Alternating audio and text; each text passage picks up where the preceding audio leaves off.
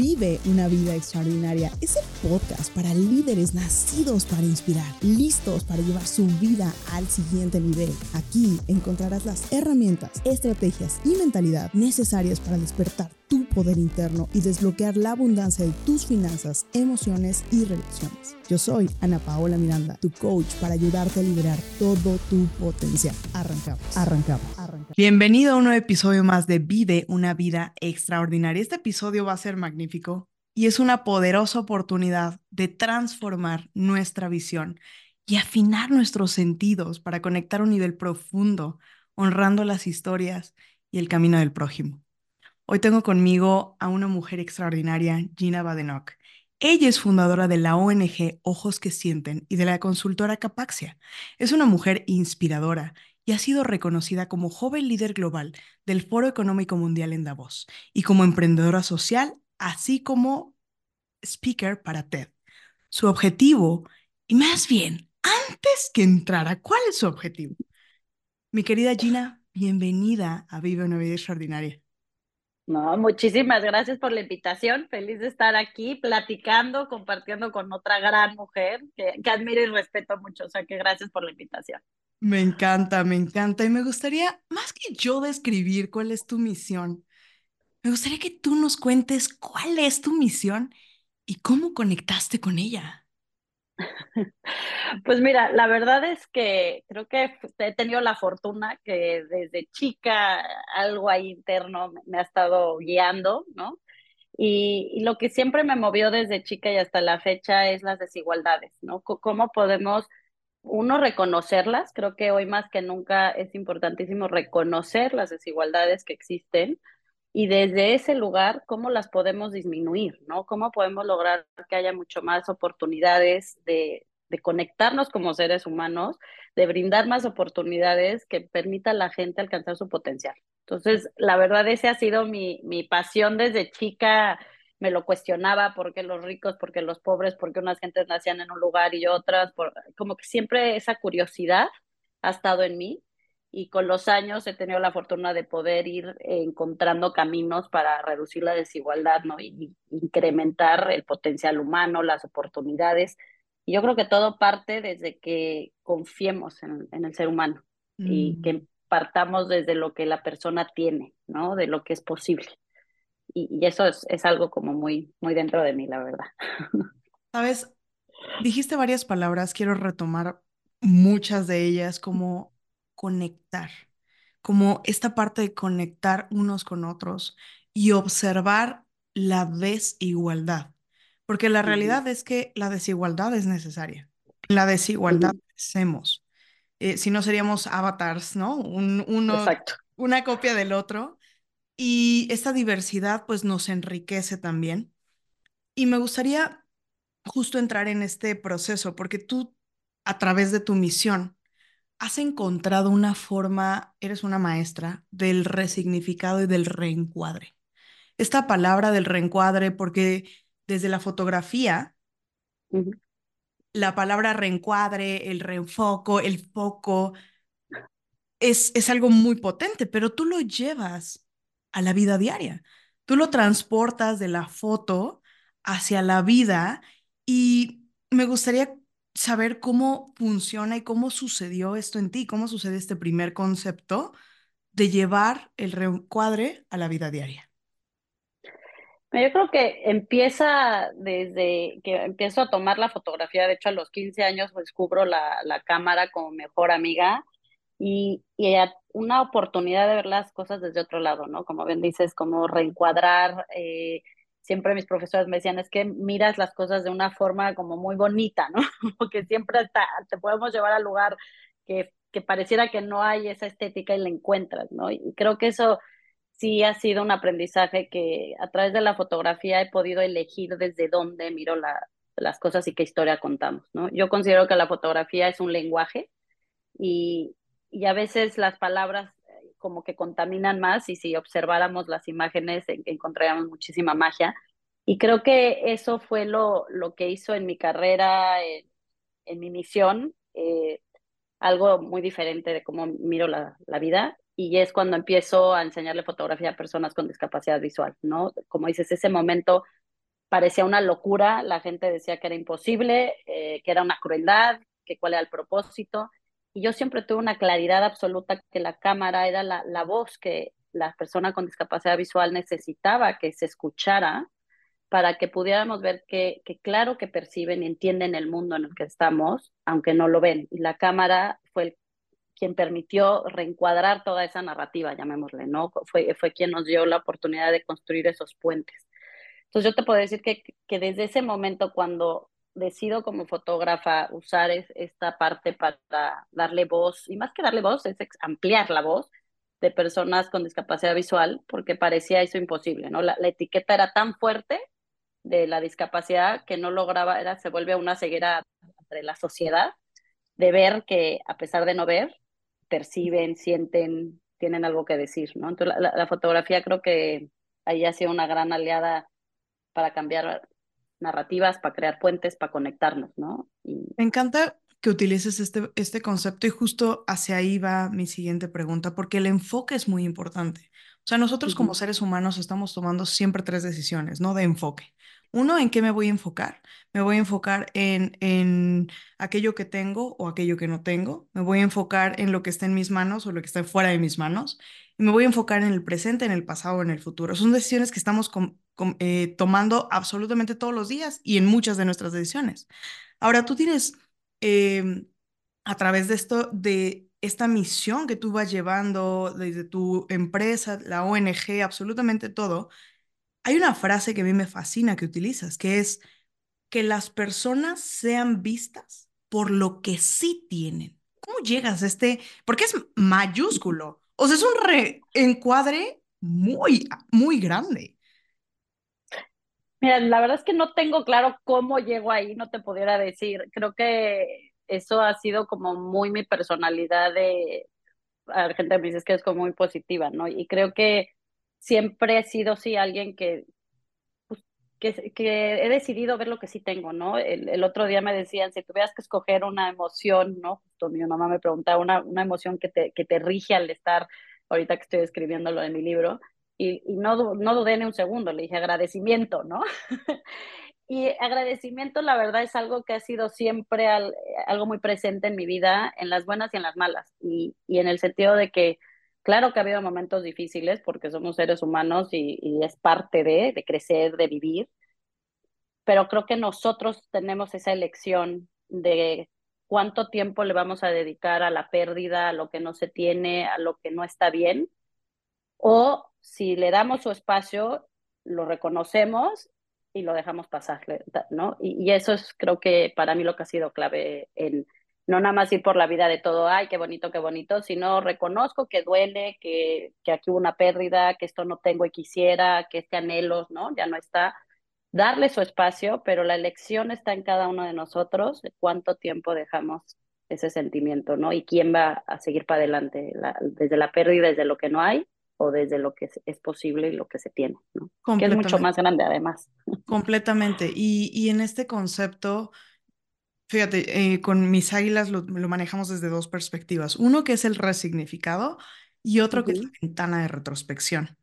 Y justo en la última entrevista que tuve con Loto Vázquez hablábamos, porque él me hablaba del el dolor, el miedo y el trauma. Yo le decía, uh -huh. más que el trauma, es la historia que hay detrás de, de, del el hecho.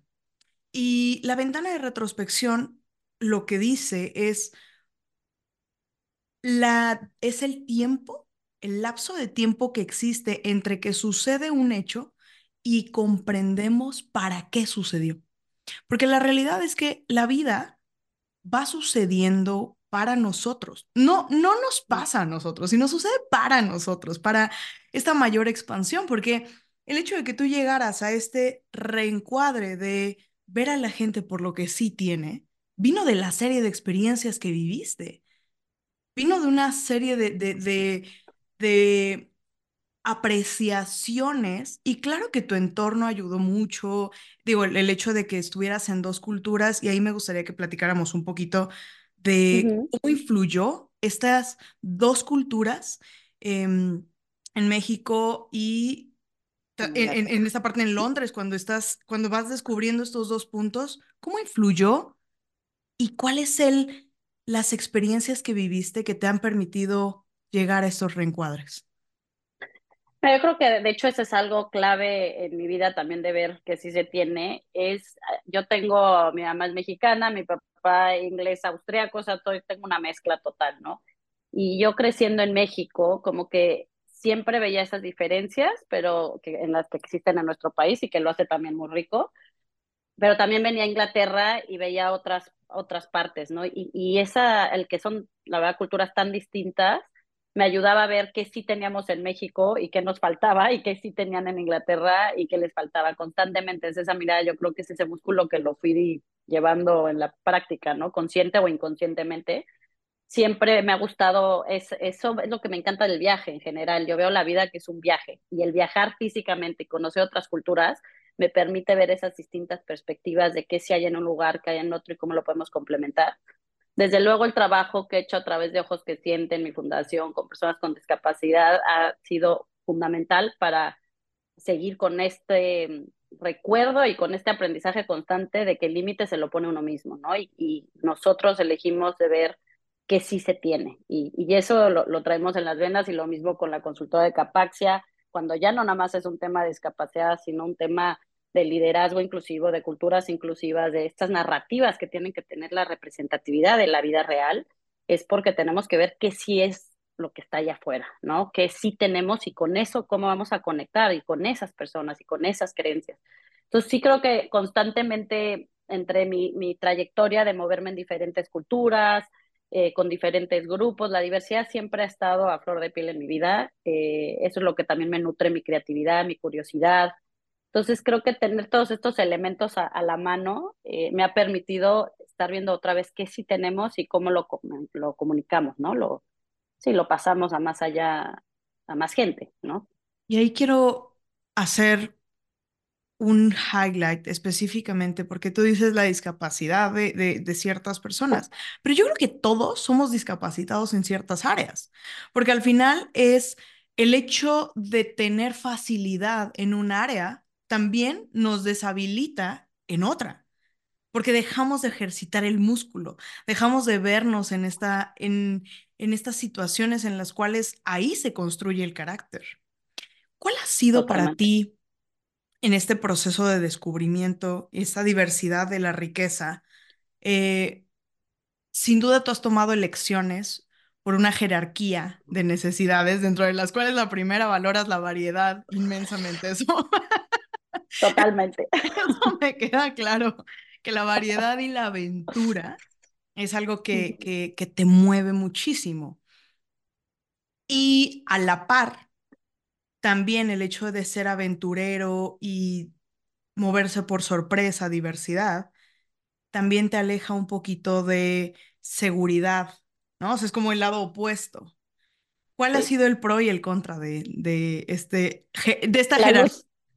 Ajá. La luz y la sombra, yo digo, ¿no? Eh, es por eso me encanta la luna y las estrellas que, que, brillan en la oscuridad. Creo que es mi recuerdo de que a veces necesitamos esa oscuridad para, para que haya esa luz y, y viceversa, ¿no?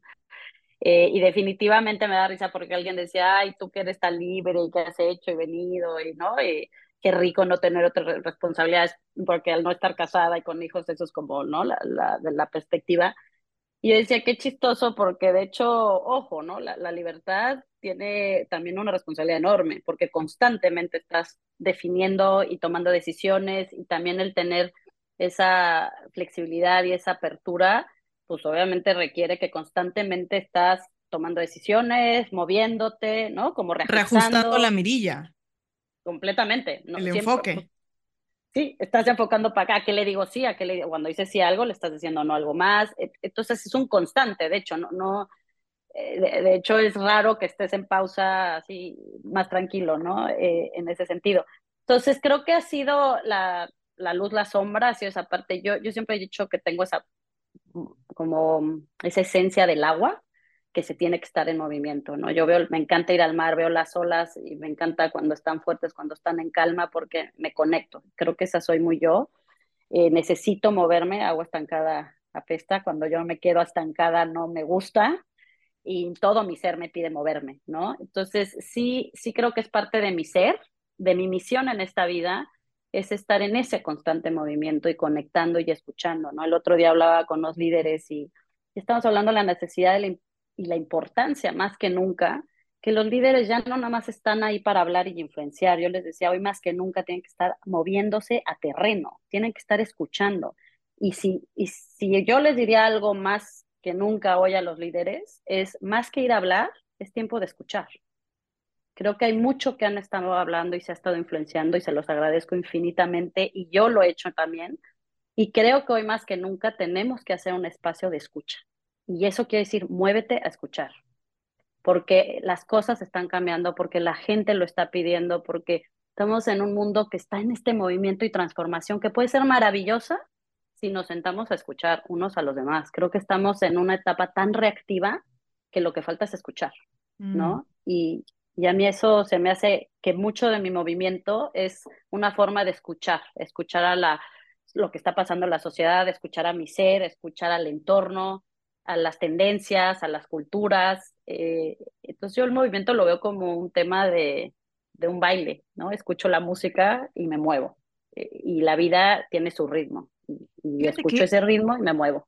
Es simpático que toques este, parte, este punto porque justo eh, creo que en las elecciones, ahorita decías, decir sí a algo es decir no a algo, en las elecciones muchas veces puede existir este factor de intuición y moverme por la intuición, moverme y fluir dentro del, eh, estar en este flow de movimiento en dirección hacia lo que quiero, o está huyendo del dolor y huyendo de lo que no quiero con el miedo, etc. Y en este proceso, justo yo lo divido en tres áreas dentro de la espiral de la transformación y lo veo como miedo, dolor, escasez. Y luego atravesamos una barrera, que es la barrera de la resistencia, entramos al umbral de la oportunidad y entramos a la abundancia, la plenitud y, y, a la valentía, ¿no? Em, pero es, es, interesante porque justo una de las de los comentarios que hacemos con mis águilas es bailamos con el miedo. Y me encanta que, que saques este tema de bailar, porque ¿cómo se ve para ti? Y más bien, ¿cómo se siente, cómo se escucha bailar con estas decisiones y bailar con el movimiento mismo que trae la vida? A mí me encanta bailar desde chiquita, entonces el, el bailar me permite ser menos dura conmigo misma. Eh, el bailar con la vida es una oportunidad de que se vale equivocarse, tropezarse, se vale cansarse, em, se vale sentarte a observar a los demás para agarrar el ritmo y se vale y se necesita dejarte guiar también en el baile.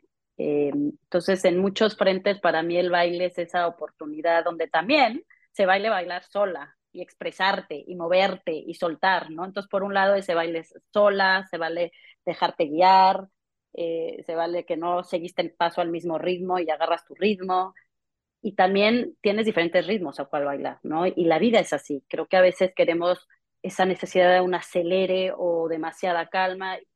Y hay que escuchar cuál, en qué ritmo me encuentro sin juzgar, ¿no? El otro día hablaba con alguien que decía cómo se está tomando un tiempo después de una carrera muy exitosa y, y que le costó el, el, tomarse el tiempo sin juzgar o sentir culpa, ¿no? Es como, no, pero deberías seguir y seguir. No, qué maravilla que te puedes dar un tiempo para bailar un ritmo más tranquilo. Y, o igual ahorita te tocó sentarte a descansar y respirar, cargar la pila para agarrar el siguiente baile, ¿no?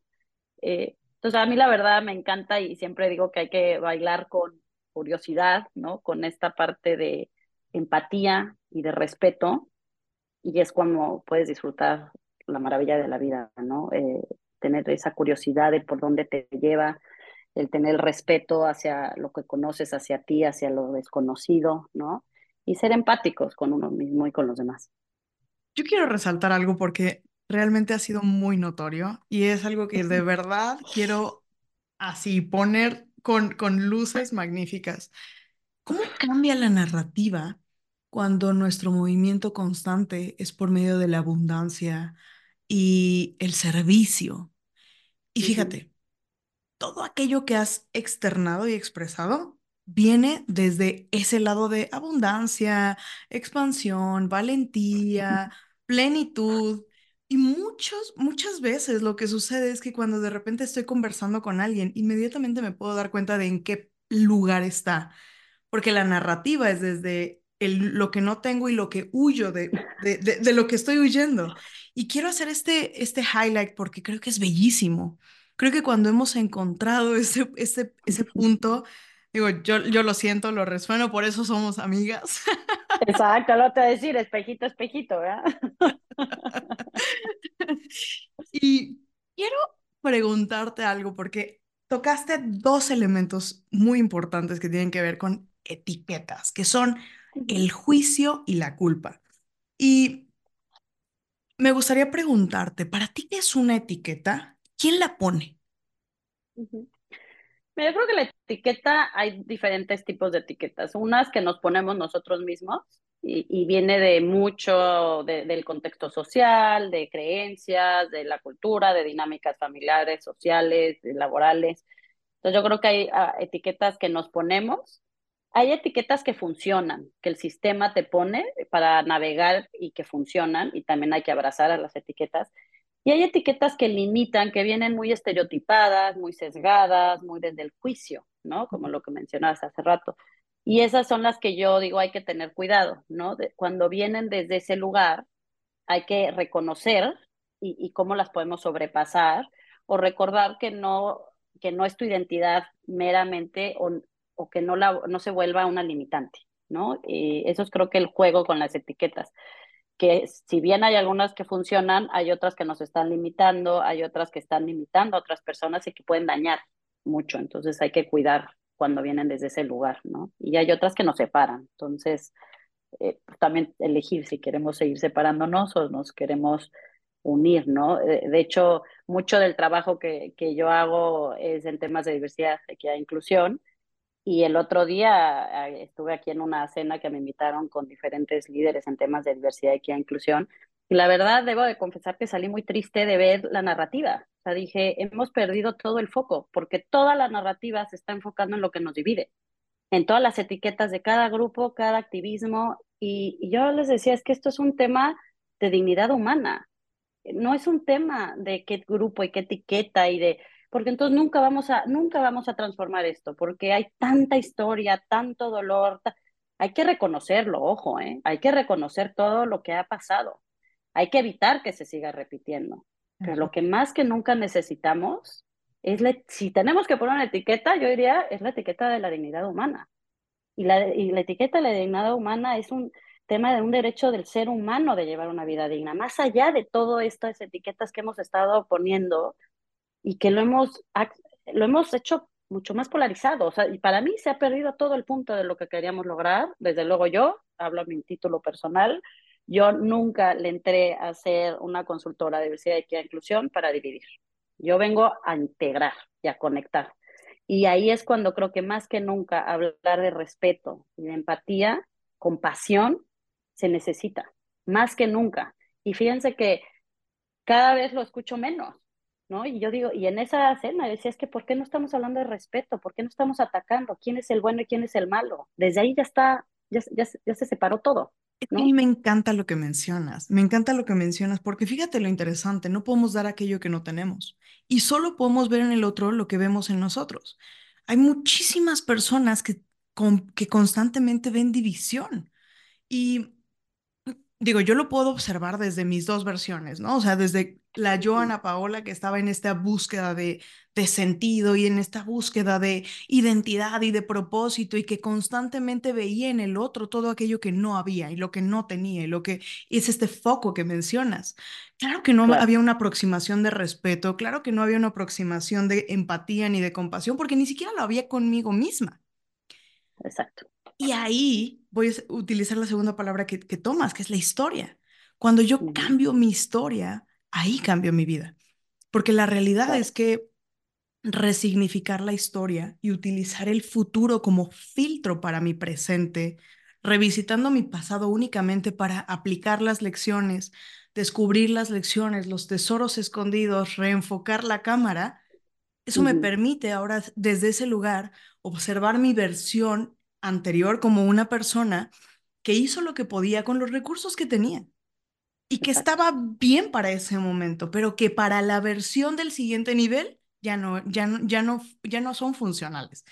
Y me gusta mucho que utilices esta historia eh, o esta palabra historia, porque somos creadores de, de, significado. ¿no? Cuando Víctor Frank ponía el hombre en busca de sentido, es como este, este significado de lo que hacemos. ¿Cuál es la historia que tú todos los días eliges contarte para llevar esta misión de la manera tan profunda como lo haces?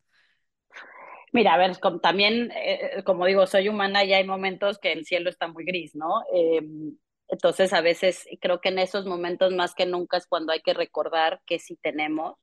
Yo empiezo por darme un autoabrazo, ¿no? Es levantarme y darme mi autoabrazo de me tengo a mí misma. Eh, tengo la gran fortuna de tener a Luna, mi perra, que es mi, mi segundo paso es abrazarla y agradecerle que, que esté conmigo y me, me, me, recuerde lo importante del presente, ¿no? De la hora. Y definitivamente yo creo que el tener, yo escribo, la verdad es que a mí me gusta escribir y, y, es, y cuando estoy en momentos más difíciles y donde empiezas a ver las cosas más grises y no desesperas, quisieras tener resultados de ciertas cosas, ¿no? Como nos puede pasar a cualquiera, es cuando más que nunca me pongo a escribir una, un diario, una lista de agradecimiento, ¿no? ¿Qué, ¿Qué agradezco? ¿Qué tengo? Porque esas son mis anclas, ¿no? Entonces, cuando estoy en esos momentos, como la humana que soy, que claro que hay momentos que digo, ah, ya quisiera esto, ¿por qué? O no, bajo y digo, ¿qué sí tengo? Hechos, esto sí tengo. ¿Qué sí he hecho? ¿No? En vez de seguir preocupándome y caer en el rol de la víctima y que ahí me quede mucho tiempo, decido ocuparme, ¿no? El decir, ok, si esto me está preocupando, ¿qué, puedo hacer para ocuparme? Y así, ojo, cuando uno, por lo menos a mí me pasa que cuando estoy bajoneada, tampoco tengo la energía para hacer 20 mil cosas. Entonces, también eso, decir, voy a hacer una, pero con una que voy a apuntar y hoy hice este paso, ¿no? Y igual el resto me consentí porque estoy nutriendo a la, a la mujer y a la niña interior que me lo está pidiendo, ¿no? Entonces, el agradecer, el bajarlo a acciones de qué sí tengo, qué sí puedo hacer y accionar, me ayuda mucho, la verdad, me ayuda mucho a, abrazar esos momentos donde igual me, me pudiera sentir medio perdida o cansada o harta de, de para dónde moverme, ¿no? O, o, de no poder ver con claridad eh, todo lo que sí es posible, ¿no? Que claro me encantan, que pasa... Me encantan estas palabras que utilizas porque al final todo lleva a lo mismo, es el foco.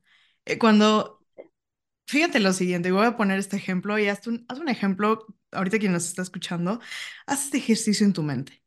Y toma, puedes tomar tu teléfono y puedes poner como en blur, cuando tienes esta capa en el enfoque que e, es como borrosa, que no se termina de ver bien, este blur, y si cambias el enfoque, empiezas a ver con mayor claridad. Y justo ahí es algo, cuando estoy viendo sin claridad, entonces tomo acciones para primero volver, voltearme a ver bien, por, voltearme a ver a mí, agradecer a mí, o sea, presentarme ante mí, volver al presente, llegar a lo que sí tengo y bajar en acciones. Y creo que es vital el que para eliminar falta de claridad es volvernos a traer hacia el presente, volvernos a reenfocar, reencuadrar y, y encontrar. Claro. Ahora quiero entrar a este paso o este proceso de la diversidad y volver a tocar un poco la misión. Em, porque la misión no es algo que te enseñen en la universidad. La misión no es como, tengo mi asignatura de, de, propósito, misión de vida o llamado, como le llamo yo. Em, y me gustaría preguntarte, ¿cómo fue que para ti llegó ese momento de descubrimiento en tu llamado? ¿Y cuál fue la brújula que te guió? Porque tomaste dos elecciones claves.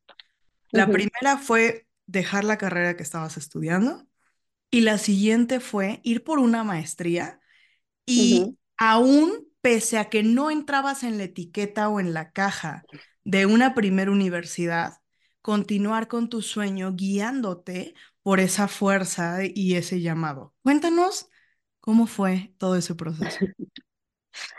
Mira, yo creo que aquí hay varios factores. De entrada, agradecer muchísimo a mis papás que, que me han dejado ser, ¿no? La verdad es que también reconocer a quien, a quien lo merece y mis papás y mi familia, mis hermanos y ahora mi sobrina eh, han sido un gran apoyo de dejarme ser y, y eso creo que ha sido clave, ¿no? Y, y definitivamente una brújula.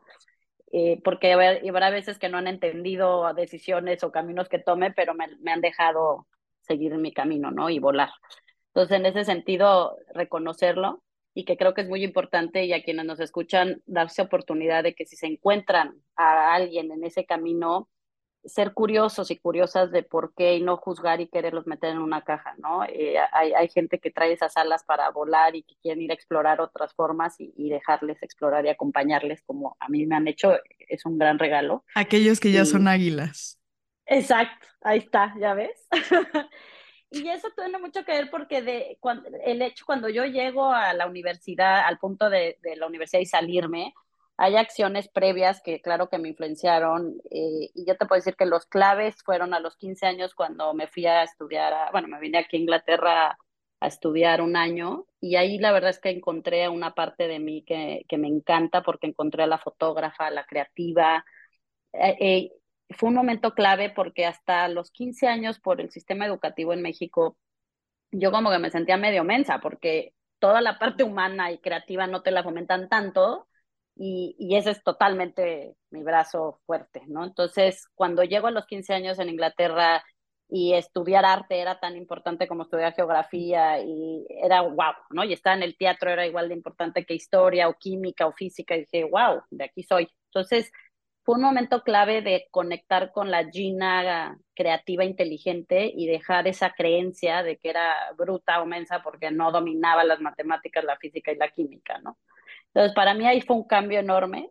También ahí yo escuchaba a mis amigas que acabando la, lo que fuera la prepa, se querían ir a unos meses a ayudar en África o India. Y yo decía, wow, eso estaría padrísimo. Entonces, como que me sembraron una semillita. Y cuando llegó el momento de yo acabar prepa, les dije a mis papás, yo me quiero ir a hacer algo, ¿no? Este, yo me quería ir a África a ayudar unos meses antes de empezar la carrera. Entonces, yo había aplicado ya para la carrera, ya tenía mi lugar para diseño industrial, y me guardan el lugar, yo me voy unos meses, no a África porque no encontré el lugar, terminé en Nepal y en Nepal estuve cuatro meses dando clases de fotografía, dando clases de inglés, este, wow. no, ya te la mexicana, ¿no? Y tomando fotos y, y, y, bueno, yo era feliz, feliz, feliz en la comunidad, estaba haciendo todo lo que la verdad me encantaba, además iba con unos amigos ingleses, entonces tenía la diversidad, tenía el aprendizaje, la independencia, fue algo mágico y maravilloso. Y cuando regreso a México, ahí tenía 19, o sea, me fui de 19 años. Y entonces, cuando regreso a México, justo 20, ¿no? Los 20 era eh, por, por cuando es mi cumpleaños, y regreso a México, y la verdad es que llegué a la universidad y dije, ¿qué voy a hacer aquí? Yo no me veo haciendo productos. Y ahí, pues es cuando decido decir, bye, me salgo, ¿no? Quiero hacer una mención ahí, porque otra vez está la jerarquía de necesidades. La diversidad claro. versus el, la certeza y la seguridad. Claro, ahí fue, y la verdad es que otra vez cuando les dije a mis papás, pues igual y otros papás me han dicho acá en la universidad porque la acabas y al contrario, me dijeron, pues si no es lo que quieres, adelante y aquí te esperamos en la casa, vete a dar de baja, ¿no? Y, y además no tenía algo seguro que quería hacer, era, nada más sé que no va por aquí, ¿para qué gastamos el dinero y el tiempo, ¿no? Y de ahí, como el, también es un ejemplo de seguir a tu corazón y como dices, y la intuición, eh, y tener ese, pues esa valentía, ¿no? De decir, esto me suena y, lo quiero, quiero seguir y puedo seguirlo. Y fue chistoso porque bastó que dijera no a la universidad y de repente me llegó la oportunidad de trabajar de fotógrafa, que ese fue mi sí, ¿no? Digo no, creo un espacio y llega el sí que es, a la, yo ya a la semana de haberme dado de baja me dieron el trabajo de fotógrafo, o ni me dio tiempo de ver si estudiaba otra carrera, porque dije, ah, no, pues yo me voy a trabajar de fotógrafa, ¿no? En lo que decido qué. Y el decir sí a ese trabajo empieza todo un camino, ¿no? Donde empiezan luego oportunidades en Inglaterra, ven mi archivo y me dicen, oye, pues aplica una maestría. En Inglaterra, en la universidad donde apliqué, no les importaba que no tuviera carrera, les interesaba mi experiencia. Y entonces es como logro tener una maestría en imagen y comunicación. Y cuando mis amigos y amigas terminaban la carrera, yo estaba acabando la maestría, ¿no? Desde entonces creo que mostré ser un poquito estratégica en los caminos para llegar a lo que querían. y, así, y así llegué, ¿no? Eh, entonces siempre he sido, te digo, alguien estratégica que trata de ver por dónde se mueve definitivamente, por un lado. Por otro lado, antes de yo irme a Nepal y que parte de en la escuela, en el internado, conocí a una gran amiga mía, eh, Annie, quien a los 18 años muere en un accidente de coche. Y eso para mí fue también otro momento clave de todo, todo mi camino, ¿no? Porque ahí fue clave para mí que yo tenía que dejar un legado porque yo me podría morir mañana, ¿no? Fue como una conciencia muy clara a los 18 años de decir, yo lo que elija hacer de aquí para adelante, tengo que dejar un legado. Mm. Eh, y, y, entonces entre eso y las experiencias que se me fueron presentando, han ido influenciando que sea una mujer muy de, de la hora, de dejar el pasado en el pasado, de ver que sí hay hoy en el presente y hacia dónde queremos movernos, ¿no? Eh, yo creo que Me encanta. Y quiero sembrar una semilla aquí porque, bueno, quienes somos overachievers, quienes somos estos líderes que normalmente estamos haciendo más y desarrollando más en, todas las, en toda la extensión de la palabra, está eh, crear un legado. De hecho, yo tenía un cuadro así con un león y decía, eh, build your legacy, construye tu legado, ¿no? Y era para mí como un, ah, esto es, yo construyo mi legado y desde muy niña siempre sentí este llamado de construir un legado. Y hubo un día en el que mientras estaba en un momento de mucho agradecimiento, estaba en plena conciencia y yo le llamo como con esta conexión con la fuente, el mensaje principal fue, vive tu legado. Qué bonito.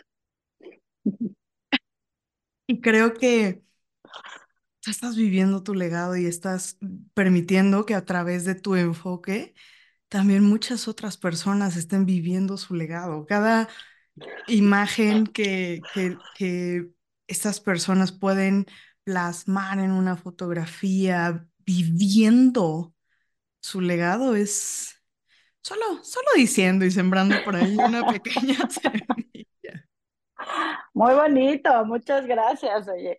Pues sí, no lo había visto desde ahí, pero sí está la verdad, está muy padre. Además, te voy a decir eh, algo que a mí ahorita platicaba el otro día, justo con mi hermano y con mi mamá. Le estaba contando que, que ahorita con toda esta nueva forma de vida, que todo es en línea y, y que hay que estar ¿no? en las redes y todo esto, me cuesta trabajo porque, porque me falta ver dónde llega el, ¿no? el legado. O sea, les digo, es que yo estoy acostumbrada a que voy, hago y veo a la gente y, y, lo vibro y lo siento y me está faltando eso, ¿no? Está padre todo lo que está en las redes y los seguidores y todo, pero y luego, y luego, ¿no?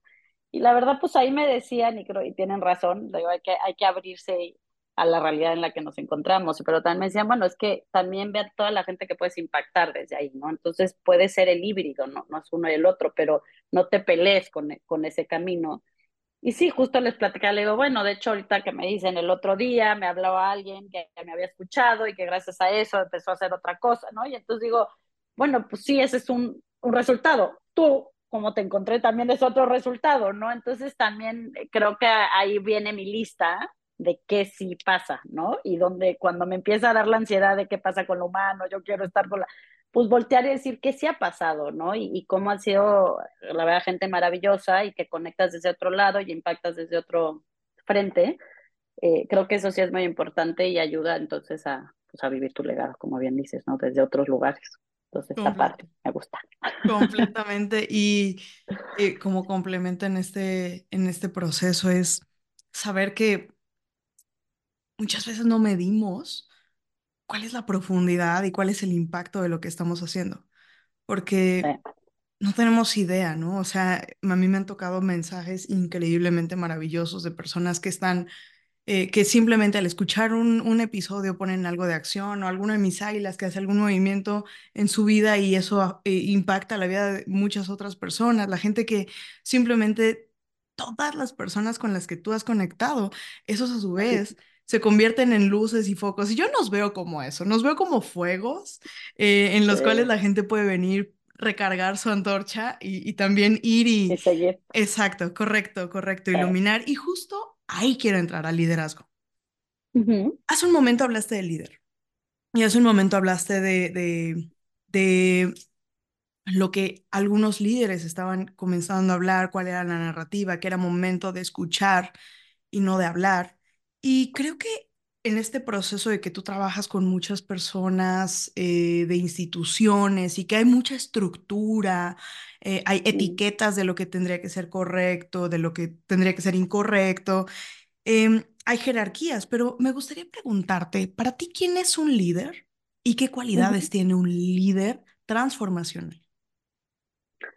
Mira, para empezar, yo creo que lo de la jerarquía ya es, o sea, yo creo que ya lo podemos ir moviendo del, del perfil del liderazgo, eh, en el sentido de que hay gente maravillosa en todos los niveles, ¿no? Entonces, y liderazgo en todos los niveles. Entonces, para mí la parte ya jerárquica no, no va por ahí. Creo que la, la, el liderazgo para mí son estas personas que, que van a tener el coraje, la curiosidad, eh, la valentía de, de, escucharse a sí mismos y a sí mismas y moverse, ¿no? Moverse a la acción. Cuando hablábamos de ya no nada más hablar, claro que habrá cosas de hablar y direccionar, pero cuando hablamos de escuchar, escuchar requiere esa humildad, requiere esa empatía de la que hablo y ese respeto. Eh, y eso para mí hoy en el liderazgo es clave. Y siempre algo que me ha encantado del liderazgo más auténtico, más inclusivo, es la parte humana y humilde, ¿no? No olvidar de dónde venimos y a dónde vamos y que siempre somos seres humanos conviviendo con otros seres humanos. Entonces, el poder ser humilde y siempre tener esa humanidad de, saludar dignamente, de dar el espacio, de, ver como sí, ¿no? De, dentro de lo que se pueda con los recursos que se tiene y la realidad en la que nos encontremos. Pero sí creo que hoy un, liderazgo donde ya nada más va a decir y a direccionar y no se da el tiempo para escuchar, se está perdiendo de mucho. Eh, un liderazgo donde la diversidad no está en su agenda, está perdiéndose de mucho también, porque es una necesidad de lo que está allá afuera. A ver, la diversidad es una realidad, es lo que yo siempre les digo. Entonces, enriquece. ya olvídate si le enriquece. Entonces, si no lo vemos por lo ético y el derecho humano, que eso sería lo maravilloso que todo el mundo lo viéramos así, veámoslo por lo estratégico y por lo de por, por ser innovadores y sustentables. Entonces, hoy tu realidad en un mundo globalizado, en un mundo donde la tecnología nos conecta más que nunca y puedes estar interactuando con gente de todos lados y, te, y competencia de todos lados y tal, pues entonces tienes que abrirte a la diversidad, ¿no? y es un proceso, ¿no? Yo siempre, un, un líder, una líder que, que están dispuestos a bailar en este camino, eh, ¿no? Es importantísimo porque no es un quick fix, no es algo inmediato, te va a retar. Y yo como les digo, hoy una líder o un líder que no estén dispuestos a hacer trabajo hacia adentro, mm. a tener autoempatía, autocuriosidad y autorrespeto, se van a perder en el camino. Entonces, para mí creo que esas son partes claves de, de liderazgo hoy más que nunca. Y no, y colaboración, o sea, ya no es un liderazgo dice solos ni solas, no, para nada. Y me encanta que hagas esta mención, digo, eh, creo que el líder es aquel, aquella persona que es capaz de influenciar, pero la primera persona que influenciamos es a nosotros mismos, ¿no? O sea, influenciamos nuestros pensamientos, influenciamos nuestros sentimientos, influenciamos nuestras acciones, y entonces al ser esos, esos líderes que nos podemos influenciar, auto influenciar y llevar desde el lugar de la compasión, de la empatía y del respeto, ahora sí podemos aperturarnos hacia, hacia todos los demás, porque al final todos tienen una perspectiva en su propio lente de manera distinta. Y hay una historia que me encantaría que nos platiques, porque el mensaje de esa historia me conectó muchísimo. Y tiene que ver con un día que realizaste una experiencia con personas con discapacidad visual en el, en el ISTA.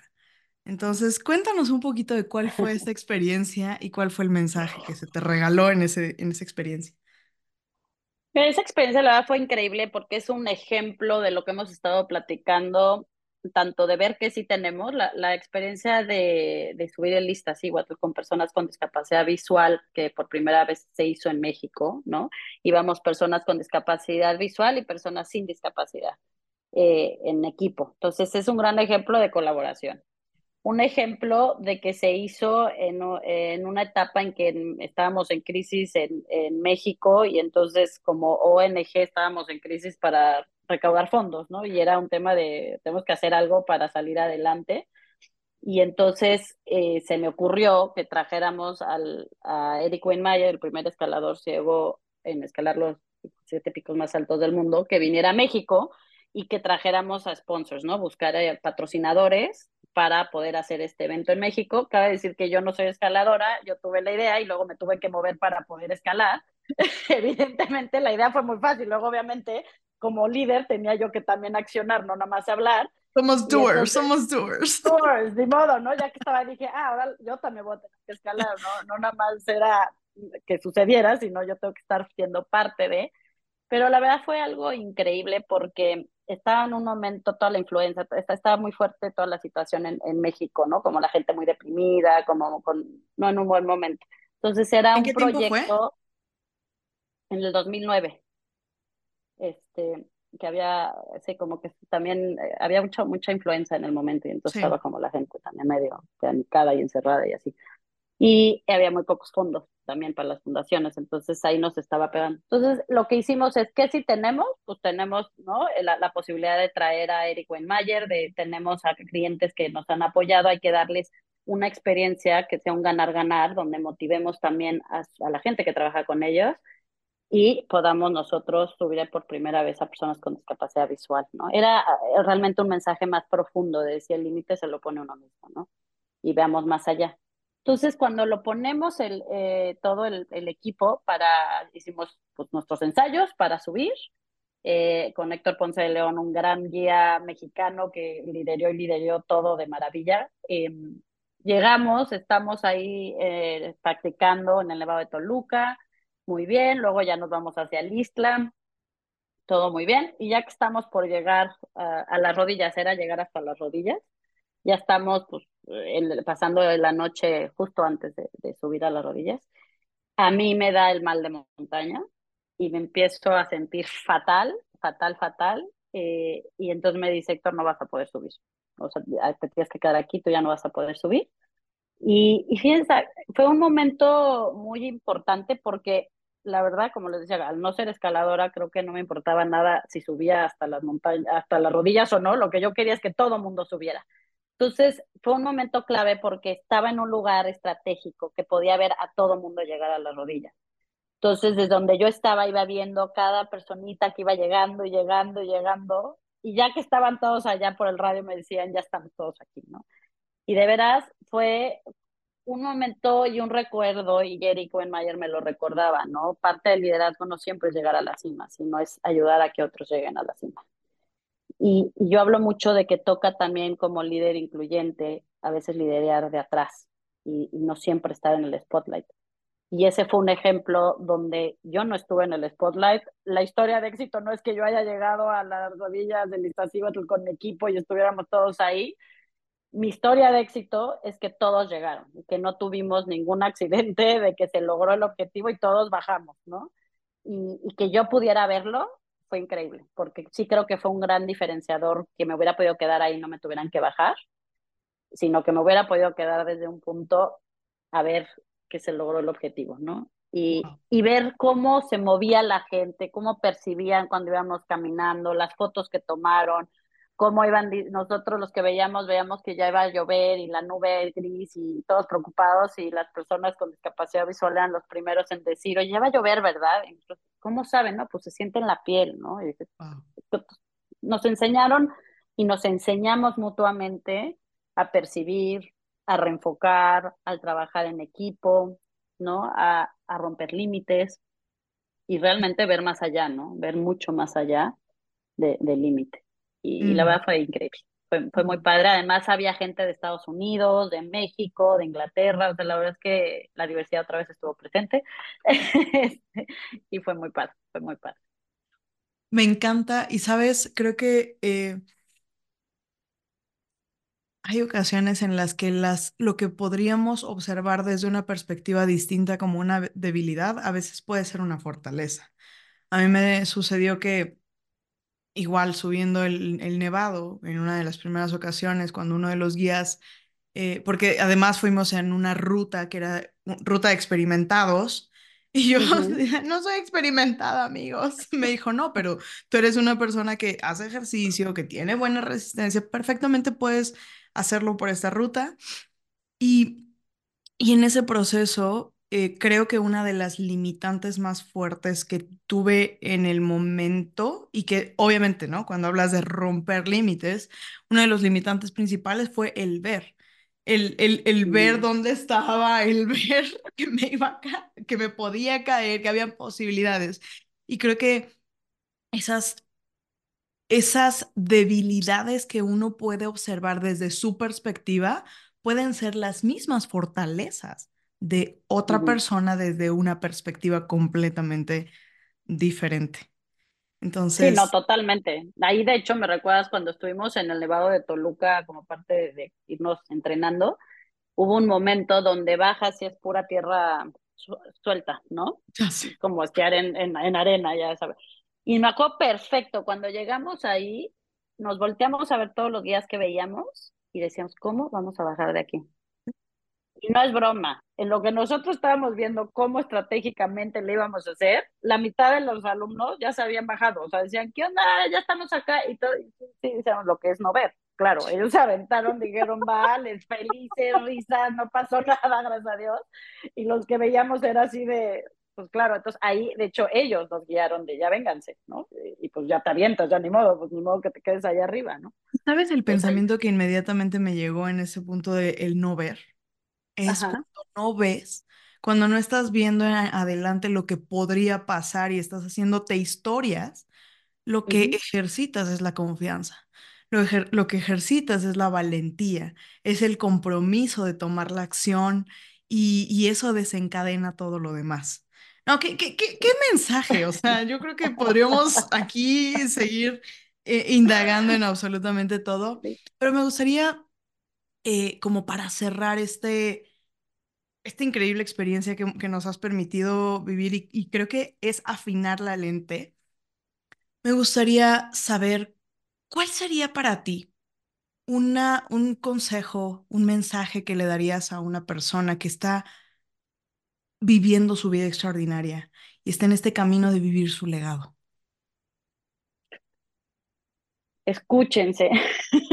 la verdad es que eh, es algo muy sencillo de decir, pero creo que luego no es tan fácil de accionar, ¿no? Que nos escuchemos, que escuchemos nuestra voz interior. Eh, yo hablo mucho de esta niña interior, de nuestro niño, niña interior. Es nuestra brújula, ¿no? Y creo que muchas veces nos dejamos de escuchar, dejamos de revisitar nuestra historia, que es parte de quienes somos, ¿no? Y nos perdemos escuchando demasiado hacia afuera. Y, y para bien y para mal, ¿no? Y, creo que hacer estas pausas de escuchar a nuestro ser interior, a nuestro cuerpo, qué está pasando, ¿no? Es, es clave. Y muchas veces la presión exterior, lo que la gente diga, las expectativas. El otro día leía y me encantó como decía que la felicidad es igual a cero expectativas, ¿no? Y me encantó porque creo que muchas veces estamos escuchando qué esperan los demás, estamos generando expectativas hacia los demás, estamos escuchando lo que pasa en nuestros países, los políticos, lo que está pasando a nivel global y escuchamos demasiado para las redes, nos están, ¿no? Todo el tiempo bombardeando y escuchando y escuchando y luego se vuelve tanto ruido que de repente dices, ¿y cuánto fue la última vez que me escuché a mí? ¿No? Entonces, hacer el ejercicio de escucharse constantemente sería lo principal que, yo diría. Y una vez que nos hemos escuchado y tenemos esa voz cansada, ese cuerpo vulnerable, ese miedo que nos está paralizando, ese qué pasará, esa preocupación, hay que reconocer que eso está pasando. Y yo, y yo, en lo personal, es en el momento en el que recuerdo a mi niña interior que necesita el apapacho y es ese momento de decir, está ok, pero todo va a estar bien también, ¿no? Pero se vale que ahorita no tengas la energía, se vale que tengas eso, qué está pasando, bajarlo a lo como les decía, ¿no? Aterrizarlo de dónde viene ese miedo, de dónde me estoy sintiendo vulnerable, de dónde porque estoy cansada y nutrirlo. Eh, creo que no podemos olvidar que somos seres humanos con necesidades y que, que va a haber momentos que, que necesitamos pausar, muchos momentos para pausar y que se vale invertir en nosotros, Si estamos invirtiendo hacia afuera, ¿por qué no estamos invirtiendo en nosotros, ¿no? Y en nosotras para pues, realmente seguir para adelante, ¿no? Completo, completo. Y sabes, me gustaría, ahorita que mencionas esta palabra de nutrir, em, y en el escuchar hay que aprender a ser selectivos. Em, creo que hoy por hoy hay mucha gente hablando en redes y que simplemente tienen la estrategia de marketing perfecta. Y la estrategia de marketing perfecta es, pues sí, el cómo los ganchos, los hooks, el SEO, el, eh, ah, y, y, y hay muchas personas que, están, que son vendehumos, que lo único que te venden son conceptos que han aprendido en un libro. Digo, a mí me sucedió, yo durante mucho tiempo en mi vida misma fui como una vendehumos, un librero que creía, porque sabía, ¿no? O sea, yo sabía todos los textos y yo sabía todas las lecciones y yo sabía, pero no lo aplicaba en mi vida. Y en el momento en el que lo, lo, empecé a aplicar en mi vida y a vivir la vida extraordinaria absolutamente todos los días, no desearla, sino vivirla, bueno, el momento en el que todo cambió, pero en ese nutrir, esa selección de a quién escucho. El IQ más valioso que hoy por hoy tenemos es nuestro foco, nuestra atención. No, totalmente. Entonces, ¿a quién le estás dando tu mayor regalo? ¿A quién le estás dando tu mayor tesoro? Hoy yo quiero compartirte que tú que estás escuchando esta entrevista, compártela. Es una entrevista que, híjole, es un episodio bellísimo. Gina, eres una mujer que no solamente aportas a los demás de una manera desde la presencia, desde el corazón, sino realmente se siente en tu esencia esta, esta abundancia completa. Gracias, no, muchísimas gracias de veras por estar aquí, eh, ¿no? Y poder compartir también.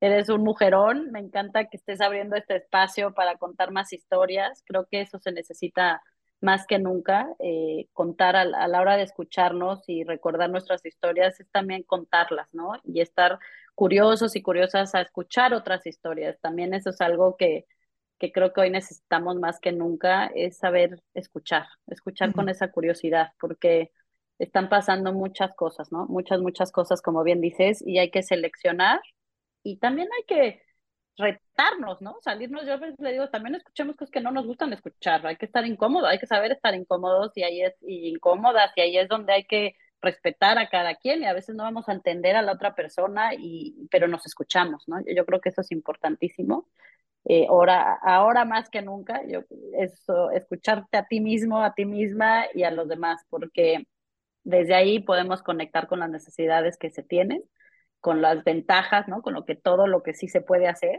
eh, es al, al, escucharnos a uno mismo y a los demás, ¿no? Y desde ahí, pues ir para adelante. Eh, y, yo, y ojo, cuando digo escuchar es, todo, ¿eh? es, es, el corazón, es el cuerpo, es, es la intuición, es tu cabeza, e, es todos los frentes, ¿no? No nada más escuchar la vocecita que viene a veces nada más desde la mente, sino escucha tu mente, a tu corazón y en tu, tu, tu intuición y, todo tu cuerpo, ¿no? El, cuerpo habla y a veces mm. no lo estamos escuchando. Mi querida Gina, mil gracias. gracias, gracias a ti. Nos vemos en el próximo episodio.